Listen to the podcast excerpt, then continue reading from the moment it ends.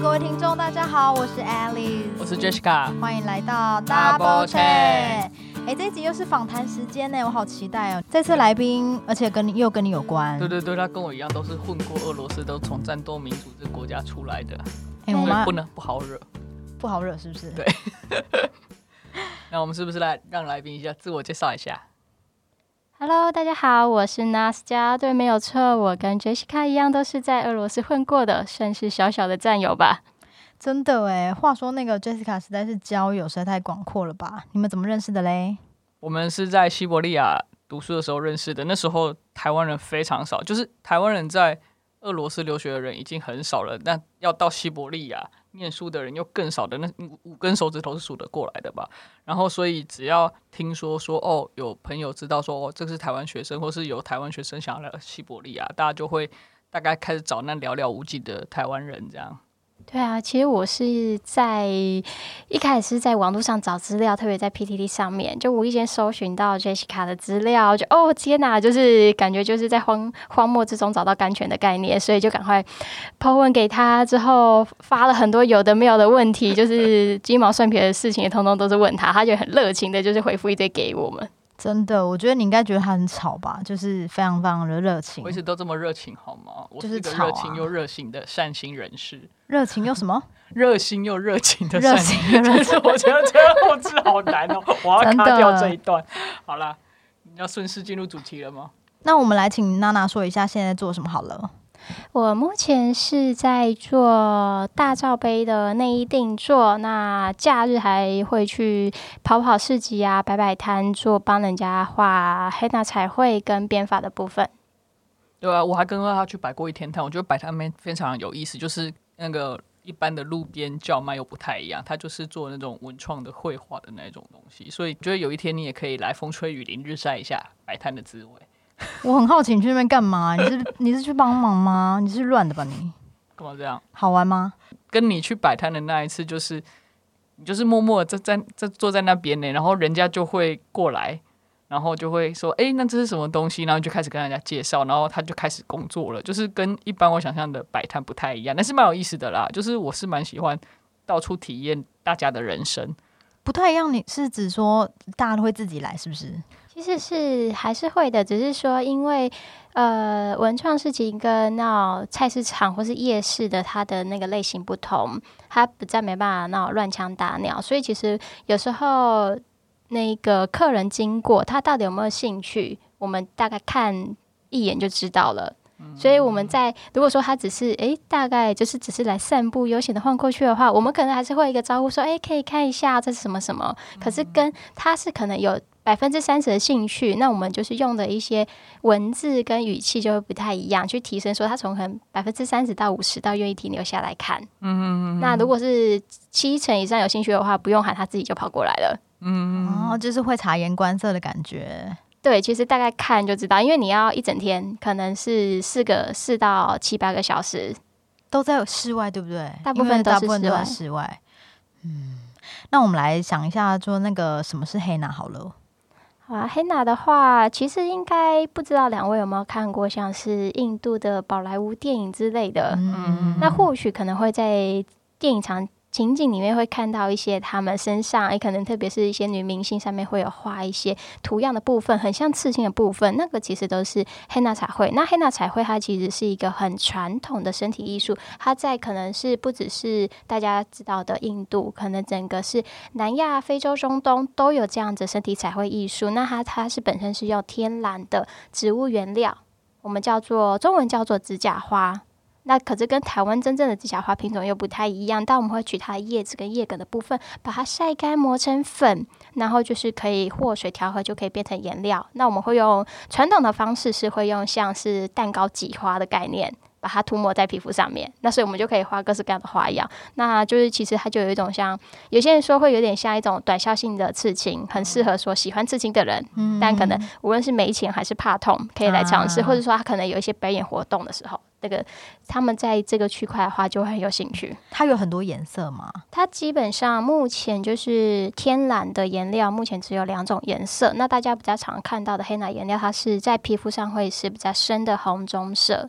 那还有，当然还有另外一种，但那个代价太贵了，在台湾市面上可能因为很少看到。哦，另一种什么意思？它等于就是另外一种的植物去萃取的。那它是在比较中南美洲，另外一种叫 Jaguar 的颜料，可是因为单价成本大概比黑娜贵了二十倍，哇！所以在台湾比较少，比较少。大部分就算是我们也是特客人特别有跟我们就是指定要这个，那我们才会去说帮他去物色过来帮他画。哎，那杰西特卡，你有给他画过吗？有啊，但是我刚刚是想讲说，你有没有觉得他刚刚那一套讲的很顺？就是他那一套。因为我相信他应该就是很多人问他，对对，所以我想说你到底就是访谈之前练了几百次，就是在摆摊上面，就是一天至少要讲个五十次到一百次吧。五十次，天哪！因为只要有人经过，他就会问，那你就要跟他解释一次啊。应该是每个人都会问这样的。他如果一天练五十次，然后摆摊好久，好而且他摆了，你摆了几年了哈？大概从二零一三、二零一四到现在，所以大概那也要七六七年左右了。哦，那真的对啊，有一段时间。对啊，所以那你怎么开始的？Professional。对啊，开始的话，其实当时会开始也是有一点突发，忽然间一个念头突发奇想，刚好我当时在一个呃工作的转职期，有一点点空闲时间，所以我就想说，哎，我有这个 Henna 是我本来已经。呃，已经接触很久的一个一项记忆技能，那我就想说，哎，刚好那个好像摆摊蛮夯的，我就去随意报名了一个市集去试试看。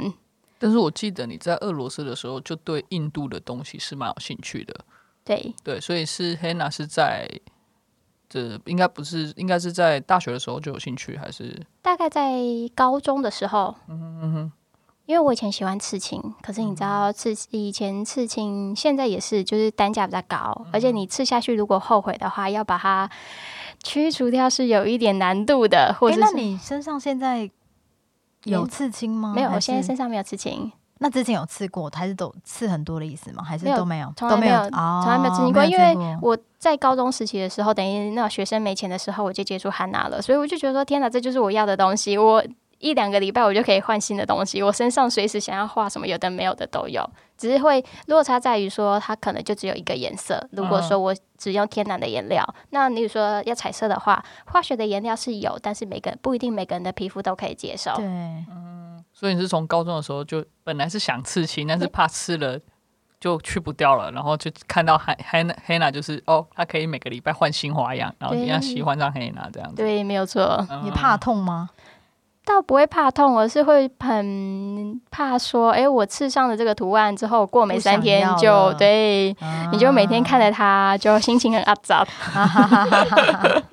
那那那以前读的科系或是是是这样是有关吗？还是就你读的科系是跟这有关的吗？还是说，就你刚刚讲的，可能是从以前就接触到这个黑哪部分？其实。嗯，从小到大，应该除了学校的美术课，我从来没有上过专业的，就是可无论说是美术或设计的专业过程，单纯就是自己的喜好就去做研究，才慢慢延伸出来的东西。那你觉得你是天生就有美感的人吗？我觉得不完全诶，这个好好好好，哎，这个问题问题这不能，这是 不会 OK OK 哦，不是因为就是设计或艺术，你好像需要一点美感，或者是需要一点对。美的感觉，你才有办法去画出东西来吧？啊，你说到美感，因为我必须说，因为我之前有在做那个指甲的光疗指甲，然后那个帮你画你的指甲的光疗师，其实美感也很重要。对啊，所以就是说，比如说你画黑娜，你看刚开始接触的时候，你会尝试着去画，应该是先去模仿印度的黑娜大概是什么样的样式吧，然后再自己。慢慢的发想出自己的样式，还是怎么样？就是说会不会更如鱼得水？在我的观点是来讲，或许我是有一点点美感，但更多是靠后天的研究跟练习。那只是说，如果是其他人想要接触这个区块的话，我只能说，美感这个东西是帮助你进展的更快，但不代表说你的呃技术或者是说你画的东西就是会更好。嗯，了解。所以其实每个人都可以啦。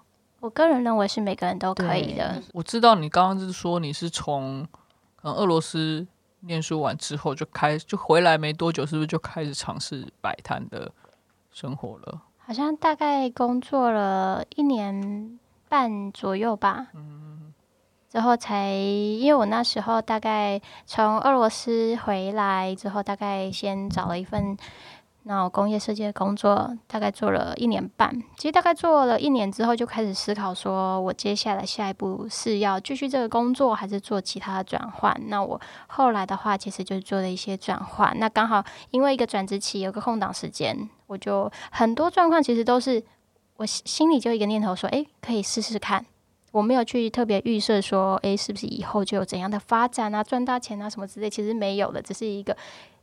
尝试的念头开始，嗯，所以我就去呃找了资料之后，去随意报名了一个市集。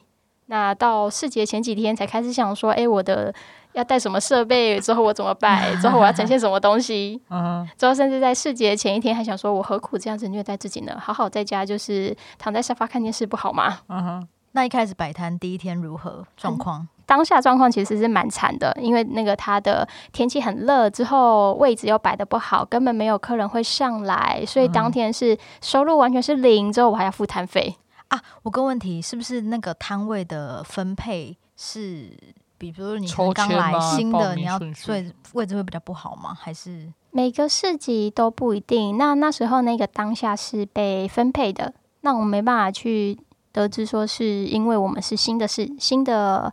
摊位还是说是他单纯随机分配，你就被分配在边疆地带？对，所以命运的不知道对不对？对，那个市集是在台北，在台北，在淡水那边。现在还有吗？好像没有了啊！我在淡水那边哦，光吗？OK 吧，好好好。哦，所以说你第一次去摆市集的时候，大概有多少个摊位啊？大概据我所知，应该二十二三十摊吧。啊，印象中二三十摊，然后。应该淡水的人潮算多啊。他当时那个市集的状况比较特殊，他在一个阶梯楼梯上，之后沿路到一个小山坡，他是必须那个淡水的游客们要特别爬上那个阶梯，之后又一路走走走走上那个山。你们对对对，因为一般淡水是观光景点嘛，所以我想说人潮应该是蛮多。可是你又说那个市集的。人很少，所以我就想说，为什么会这样子？哦，所以是因为它的地点地点不是很方便。对，那宣传呢？宣传的话，他当时并没有宣传的很好，可是是有一点八卦的问，就是他们在地的问题，所以他没办法做太大的宣传。反正你第一次的摆摊经验就是这样，在天气少，哎，天气都不是天气少，天气热，人就少，又零收入，还要倒贴钱的状况下，结束了你的第一次。对，没有错。那怎么还会会想要再有有打击吗？对啊，第二次再再换一个地方是吗？没有太大的打击，因为那时候是你是第一次，你根本不知道说怎样叫好，怎样叫不好，是。所以那时候就想说，OK，给自己的一个阿 Q 心理就是说，反正我是第一次，不好是正常的，我们再想想他怎么弄。那最主要，我觉得，因为我在第一次摆摊的时候，我跟我隔壁的摊友，我们就是做了不只是认识，是有很深入的交流。所以算是得感觉自己那一天交了好朋友，第一天就交好朋友也是不错哎。对，所以你是第一怎么样开始你的第一步？就是怎么是他来跟你搭讪吗？或者是你去？还是因为都没有人，然后就互相搭讪？因为我们刚才在聊说，其实娜娜以前是一个蛮内向的人，就是她在俄罗斯的时候，她话很少。但是我后来就是因为她摆摊人生之后，发现她话很多，才发觉原来她以前是闷骚型的。对，发掘了不一样的一面。对对对对，就是好像摆摊之后开发它的第二个对一个开关打开了，就变得非常的健潘多拉的盒子打开。对对，所以我才好奇，像但是你在第一次摆摊的时候，你那时候是处于什么状态？就是是呃很害羞、很害怕，还是说怎么样？你是指就是我当然知道你是鼓起勇气，已经决定去摆摊就去摆了嘛。然后那隔壁跟隔壁的摊友们是怎么样热络起来的？当下的摆摊的心情，大概是有点紧张。之后天气又太阳很大很晒，就是觉得一路觉得说，我还想去买饮料，之后回家吹冷气的概念。可是后来为什么会跟我旁边的摊友就是聊起来？其实是呃，当时的隔隔壁摊的摊主他们是两个女孩子，其中一个女孩子她就在旁边，因为她也没有生意，所以她就在旁边打弹乌克丽丽。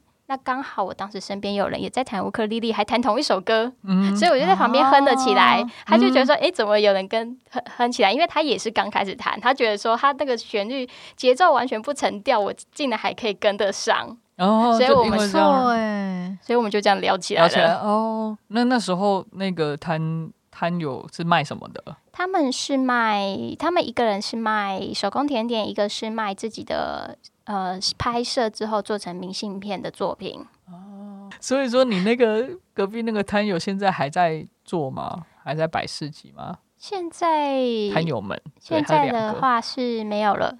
嗯哼，就是因为其实那时候我们大家彼此都是在有工作的状态之下去，等于是呃自己的副业兼差。嗯哼哼，那到后来，他们好像大概是两三年之后，他们就没有再继续进行了。嗯，其实那时候我们很有趣的一点是说，反正我们都没有客人，所以我们只要有客人经过，无论是阿公阿妈还是来散步的那个叔叔伯伯什么之类的我们就会互相喊对方摊位上的东西。哦，之后有客人经，就是路人经过，还不能讲他是客人，路人经过他就会很好奇，奇怪你们两摊到底在卖什么东西？嗯为什么就是他听到的跟看到的完全不一样？他会多一点好奇心去看一下，嗯但他还是不会买。这一招先吸引起来，然后再看看。所以没有错。所以 OK，所以你但你第一你还记不记得你第一次摆摊结束的那一天的心情是什么？就是然后很沮丧还是没有很沮丧哎、因为就跟我隔壁的摊友就一路聊天，之后还收一起边聊天边收摊，之后去做捷运，之后很很快乐的说拜拜。所以反而是这样引发了你第二次继续想摆摊的一个动力嘛？就是我觉得是交朋友。对，嗯，其实在，呃摆市节过程，我觉得到现在也是一样，交朋友是一个很大的重点，不只是只是一个感情的热络，大家都还有很多的可能会有一些情报的互通有无，八卦的互通有无还是有 都有，哪方面的情报啊？就是可能他会跟你说，诶，最近哪一个市集还不错，或者说，诶，你跟他分享说，诶，我想去参加这个市集，那他可能刚好参加过，他会跟你提点一些可能需要注意的，嗯可能无论是说那一边的客人形态是什么样子，或者说那边的主办单位他是的操作模式是怎样子，那要跟我讲一下八卦吗？八卦吗？你说就是 A A 市集跟 B 市集吵架，所以我们宫心呃宫那个《甄嬛传》，对对对对，宫《甄嬛传》那种宫斗剧的那种情况吗？呃，我们其实有遇到一个状况，是说我们在报名要摆摊，就是市集摆摊的时候，他在一个栏位都会写说你参加过什么市集。嗯，如果你刚好填到他的对头，他就不让你摆了。有可能你就没办法录取。我们有听过这种传闻。哇哦塞如此，还有问卷调查就对了，果然处处充满了社会，处处充满了黑暗。这是结论。没有啦，我刚刚是要，我刚刚是要问你说，哦，比如说，譬如说，你第一次摆完摊之后，你就诶觉得交朋友是一个很不错的一个经验，然后你就开始就是鼓，只能算是鼓动你更继续做这件事的动力吧。那你有没有遇到，譬如说，诶，什么时候就觉得，诶，好像可以不仅仅只是做摆摊，而是它可以做成你的主业？就是赚很多钱的时候，OK OK，所以说你其实是一直都有这个想法，就是如果有机会的话，把想把这个副业、这个摆摊人生变成主职业人生就对了。其实是我觉得现在你很难去说谁是正正职，什么是副业，因为有时候你副业的收入还大过你的正职。只能说对我来说，我需要一个不再强的安全感。那正职的话，虽然我说我一天要付出可能八个小时的工作时间，但我每个月都会有一个固定、稳定、不会变的收入。那副业它相对说有可能是好的时候很好，差的时候就是倒赔还要付摊费这件事情，有时候就会比较沮丧。那时候我就我就可能收单就少吃一个甜点吧。嗯 分享一下你这样摆摊了六七年了，比较几件比较有趣的事情吧，或是或是遇到有趣的人，就是好的坏的对啊都有兴趣这样。其实我一个蛮有印象的话，就是说我第一次摆摊的那个市集，后来我不再去的原因是因为他把我的位置排在蜂窝的旁边。蜂窝的旁边。哇哦，对，所以那个是我还算是还很会害怕吧？会啊，会害怕，而且就是一个很大问号。第一个，我的人身安全；第二个，我的客人怎么可能会过来呢？对，旁边就有蜜蜂在围绕你，哎，重点是哦夸张，当我跟我呃那个市级单位的人员讲说，我的位置旁边有蜂窝，哎，他就说对啊，有蜂窝。然后呢？我就没有要解决的意思。对，我就很傻眼。那我就说这样，我我不提我的什么人身安全，我跟他说这样我客人不会过来耶，我需要换位置。那他就是说好，可是我大概等了一个一个多小时，等到我想回家睡吹冷气了之后，还是没有人来解决。对，没有人来解决这件事情。然后我们就一样，我那一个第一次摆摊认识的摊友，他其实在那一次也很惨，他被。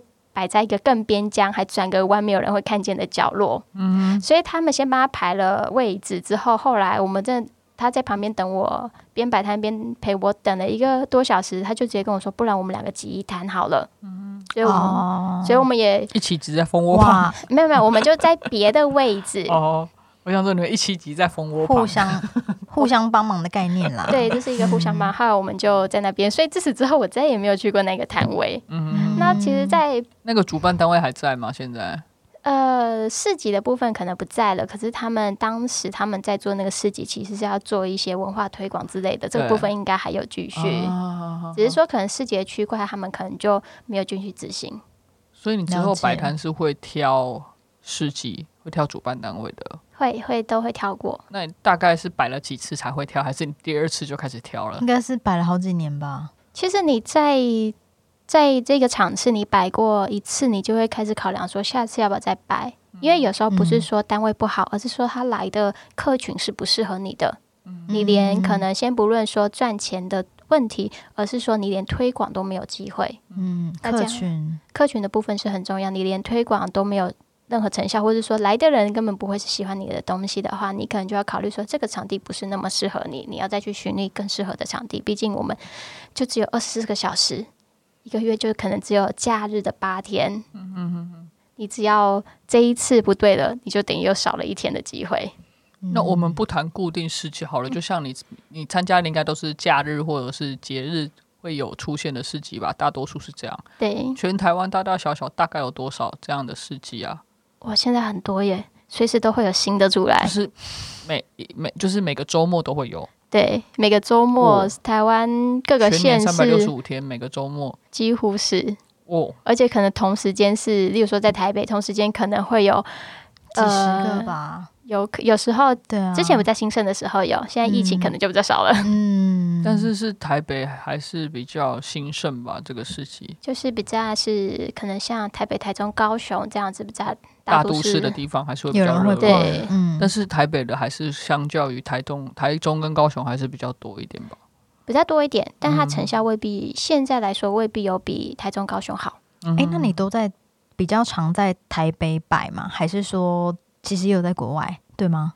呃，国外的部分目前是还没有去进展过，但是是有这个计划。但只是说，光在台湾的话，其实我主轴都在北部地区，那有时候可能会跑中南部，或是偶尔去一下东部，去拓展各个地方不同的客群。对啊，他八月是八月还是九月？花莲的那个海九九月有一个花莲的海货市集，欢迎大家来玩。哎，不错，非常有名。我应该会。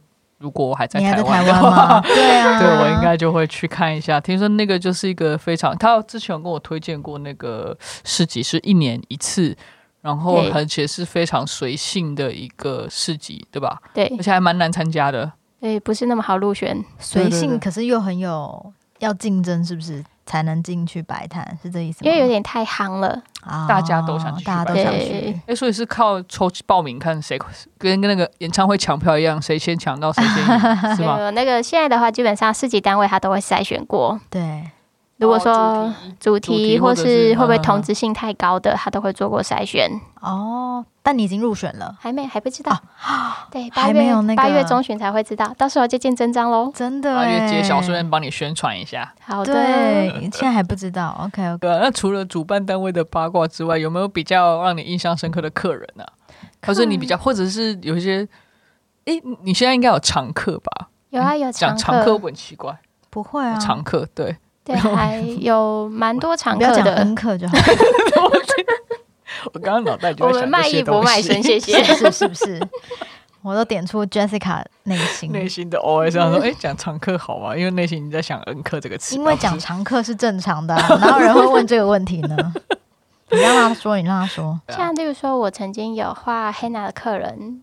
年纪小的大概可能有到两三岁的，就是年纪最长的有到有一次有一个九十几岁的阿公，嗯，可是他不再不是他他自己主动来画，而是他的孙女拉他来，就是他的亲家属，因为他是坐轮椅，其实有点不良于行，他的家人就是想说要给他一个新的不同的体验，所以他就把他推过来，就在旁边画，算是一个很特殊的经验，而且我们那一天下大雨。我已经是完全呈现一个放空状态，因为你知道，在户外场摆摊的话，真的是有点跟种田一样，看天吃饭。下大雨啊，天气不好，或是天气太热，大家都不想出来。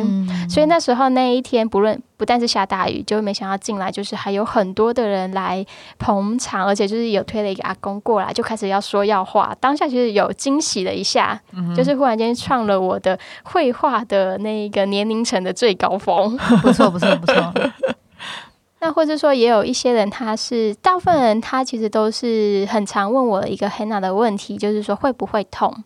因为他们大部分人都是对这区块不了解，所以他就觉得说是不是像刺青？嗯，对，刺进去，那只是说没刺那么深，所以才不会留那么久。那我们就会跟他就是做分享啊，或是说跟他讲。呃，跟他聊这个区块的东西，然后遇到很多，就有些人他可能是因为我的客户群的年纪层都是比较偏年轻的女孩子，嗯，呃，有时候有就是可能过高中生的年纪或是更大一点的，那他们对他们来讲的话，那都是一个自我的展现，嗯，所以他们就会很开心的，可能去画完之后又回头回来，再丢个那个再丢一次钱，再画一次。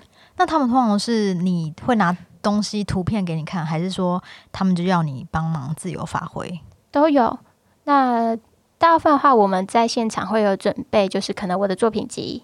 那当然，我们也会有一个，就是说，因为我很喜欢自由创作，所以我有定一个价位，是说就是一个 surprise 的惊喜，就是你不会知道我画什么，但我就是你可以就是看看，那就是这个是比较是自由的。那我们有也有画过，说有些人是指定主题，像我曾经画过布袋戏的人物。酷！如果说大家有在看《霹雳布袋戏》啊，《金光布袋戏》里面的角色，是不是？呃，对，有实验文，又有什么？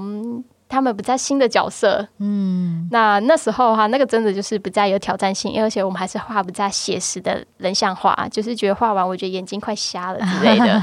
嗯，就临摹还蛮快的。对就是你给他一张照片，然后你就让他画那个照片，他就马上可以。所以这真的是要天分、跟功力、美感、跟功力，对，要功力，要对啊，对啊，对啊，对啊，对啊。那我觉得我的我功力都是在客人的身上练出来的。嗯因为你回家自己练的时候，你不知道状况会怎样。如果你画一画，突然打个喷嚏或怎样，然后就哎，这个打你九折，我会就快速的抹掉，只要不要让它上色。画完 哦，不呃，黑娜，嘿，对了，黑娜可以擦掉，对，它可以。然后刺青，刺青吃到一半就，嗯，呃，我我给你打九折。其实反而我们是比较，我们不太会动，反而是客人不太会动，特别是小朋友。嗯，客人呃，如果是成年人，你跟他说 OK，我们要稍微 hold 住一下，停留一下，成年人都是没有问题的。但小朋友的话，你要说啊，妹妹，我们要稍等一下，我们先不要动个三秒钟，他连一秒都不会给你，还会不断问说好了没，可以结束了吗？我刚。听到你讲说有个两三岁的 baby 的孩子，哎，对对啊，两三岁其实很小，哎，很小。他画在哪里啊？他是画在手上，可是其实当下的画，我是有跟他们的呃，等于爸爸妈妈说，虽然是可以画，可是我怕你们小朋友可能三分钟就把它填掉了，或他拿填怎么办？倒倒不会填掉，而是说他就会把它弄掉，就是说。就是你这个钱时间太太短，对你这钱就有点白花了。可是当时的那一个家长我很有印象，他说他只是要让他体验，他不在乎他会在他就是停留多久，他要让他的小朋友去接触各种的东西，还蛮有意思的。那除了那个 Hannah 之外，因为你本身也在做编法嘛，我记得你说你有比较想分享的一个编法的一些客人或是学生。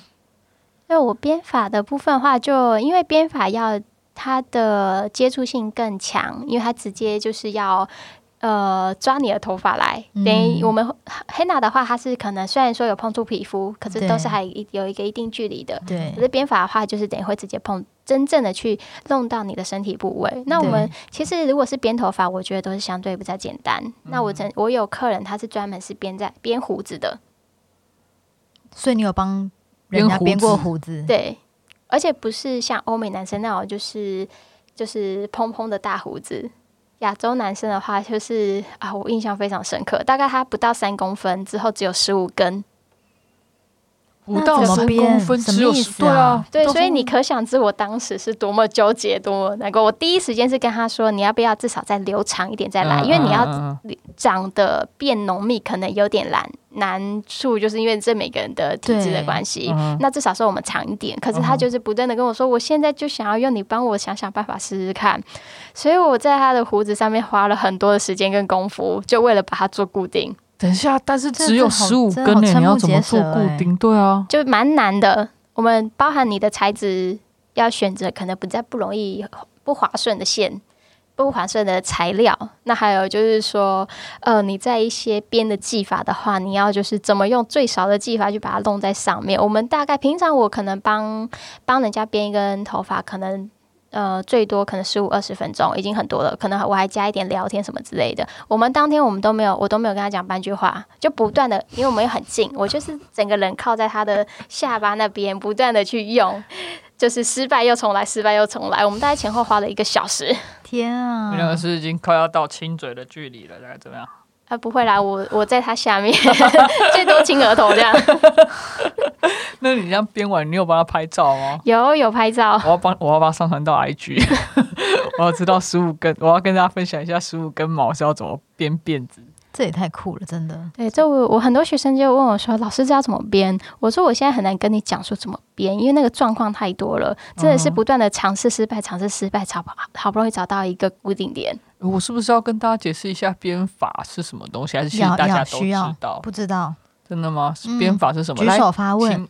请把摆摊人生刚刚那一套的流程在 SOP 再讲一下，应该很多客户也会问说什么是编法吧？对，如果大家讲到可能编法的话，大家可能在台湾第一时间会想到像是脏辫、黑人头，但是我们是会把类似像一些线材，像是毛线啊，各式各样五颜六色的毛线，会取你小部分的头发，之后把毛线缠绕在你的那根你那一撮头发上面，那它可以维持一两个月，那就会有各式各样的造型。他们有一些喜欢嬉皮风格的。他就会把它，就是就会来找我们帮他去做这一个装饰打扮，所以是可以洗头，可以洗头，正常洗头吹干就好。材质呢要挑过吗？还是就没有？还是大家想什么材质都会？材质的话，我们是一定会有挑过，但其实大部分的，就像我们在编织的毛线，它就可以做使用，因为那个概念有点像是你洗你的那个，就是冬天的针织衣啊，或是那种羊毛衣的概念，那你就把它当成你另外一个头发，嗯。那我想问，刚刚那个不是我们提到一个帮他编胡子那个男士，那所以你是用也是用什么材质？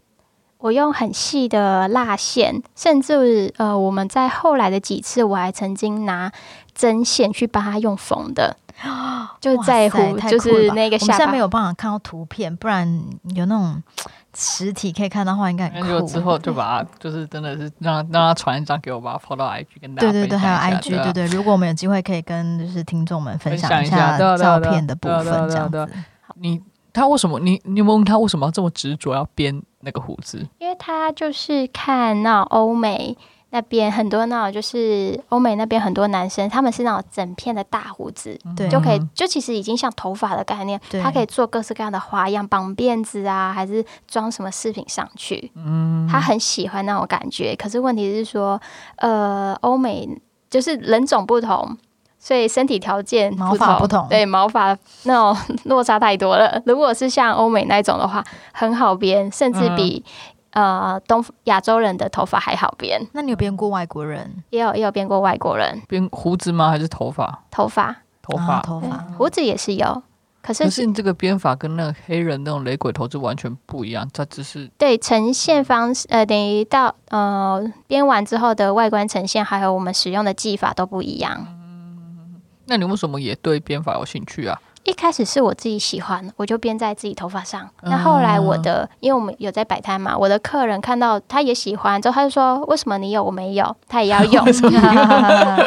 我的客人都就是我们可能因为我做的性质是会跟他们比较有一点时间的接触，不是单纯的哎买东西买完交钱就走人。我们会有一段时间的停留，甚至是聊天的部分，所以他会用比较是一个呃轻松的语气，这样我们等于我们的交流。流模式是比较轻松的。他今天想要跟我就是抱怨一下他老板什么也都可以，因为我是他无关的第三者。真的真的，人家都说像那种摆摊啊，或者发型师啊，听到人家的故事，对对，是八卦，对对对，八卦最多的地方，因为他们就觉得你是无关紧要的第三者，什么都可以跟你说，会向你倾诉一切的心情。所以你掌握了多少人家人生的秘密？我看一下我的小本本。